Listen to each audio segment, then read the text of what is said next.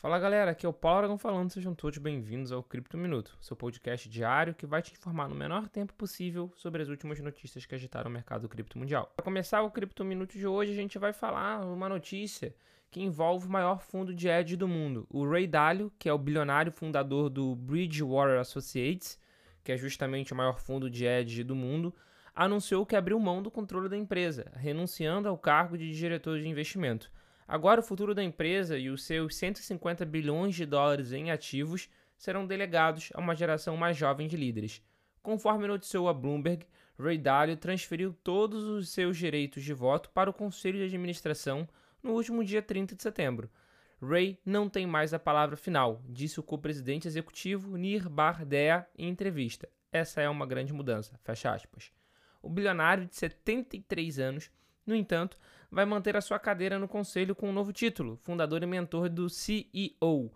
Em entrevista a Bloomberg, ele afirmou que não queria morrer à frente da empresa.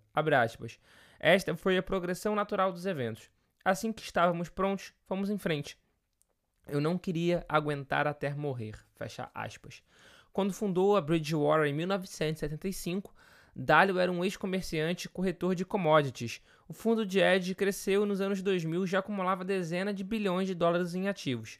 Dalio iniciou em 2010 o processo de transição de liderança da empresa, imaginando que esse processo levaria cerca de dois anos. Mas só agora, quase uma década depois, em 2022, ele conseguiu realizar a sucessão.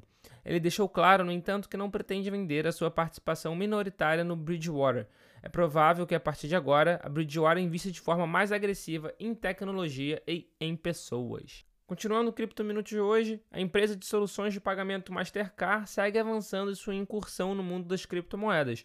Agora a companhia anunciou uma solução que visa combater fraudes com criptos. Mais precisamente, o novo software vai ajudar as instituições bancárias a identificar transações de exchange de criptomoedas propensas a fraudes.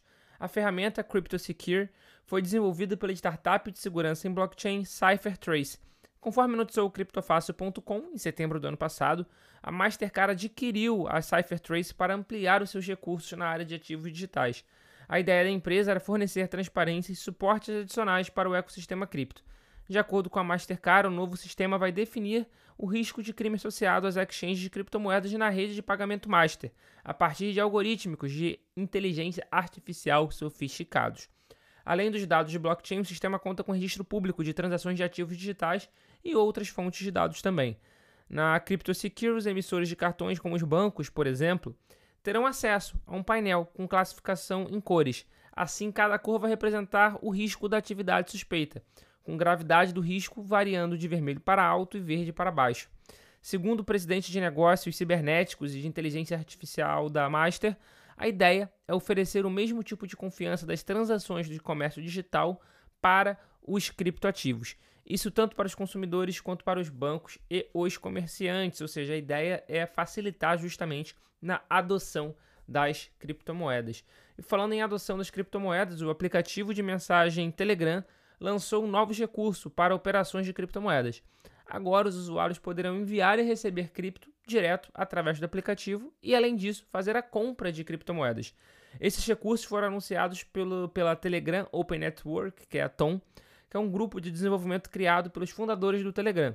De acordo com o anúncio, a exchange funcionará no modo peer-to-peer, P2P, né, pessoa a pessoa.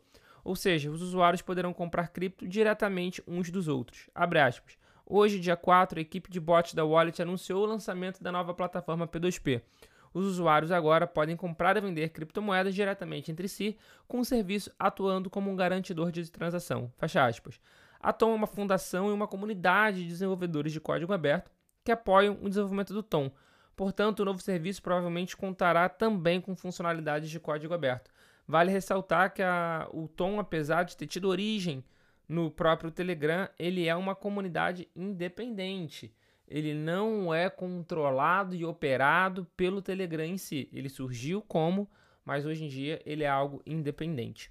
E para fechar o Cripto Minuto de hoje, em uma decisão recente, a 14ª Câmara do Direito Privado do Tribunal de Justiça de São Paulo acolheu um agravo de instrumento impetrado pelo Banco Safra, envolvendo a penhora de eventuais criptomoedas pertencentes a duas pessoas, referente a uma dívida de mais de 1,5 milhão de reais desde 2017. A intervenção judicial reverteu uma decisão de primeira instância, já que os réus haviam informado não serem detentores de criptomoedas, decisão que acabou reformulada na busca por eventuais criptoativos dos devedores custodiados por exchanges em nome dos agravados, além de outras medidas constritivas, como a penhora de imóveis sem alienação. Segundo a corte, que seguiu por unanimidade o relato do processo, uh, ele, a corte falou o seguinte, abre aspas, o fato de não existir indícios de que os executados sejam proprietários de criptoativos não implica no impedimento de obter a informação, ainda mais considerando se tratar de via inédita, e também a circunstância de que as buscas realizadas pelo sistema CISBAJUDE não abrangem as entidades indiciadas pelo agravante e não são capazes de localização de criptomoedas. Fecha aspas. Ou seja, o que isso quer dizer? Que nesse caso em específico, o Tribunal de Justiça de São Paulo, TJSP, decidiu que pode sim é, em caso de dívida, serem penhoradas as criptomoedas dos usuários que estão custodiadas em exchange. Claro que, se tiver na sua carteira, se tiver na sua cold wallet, não tem como. Mas, porém, todavia, se você tiver na exchange e por um acaso você sofreu algum processo de penhora, uh, você pode sim ter os seus criptoativos penhorados para pagar essa dívida.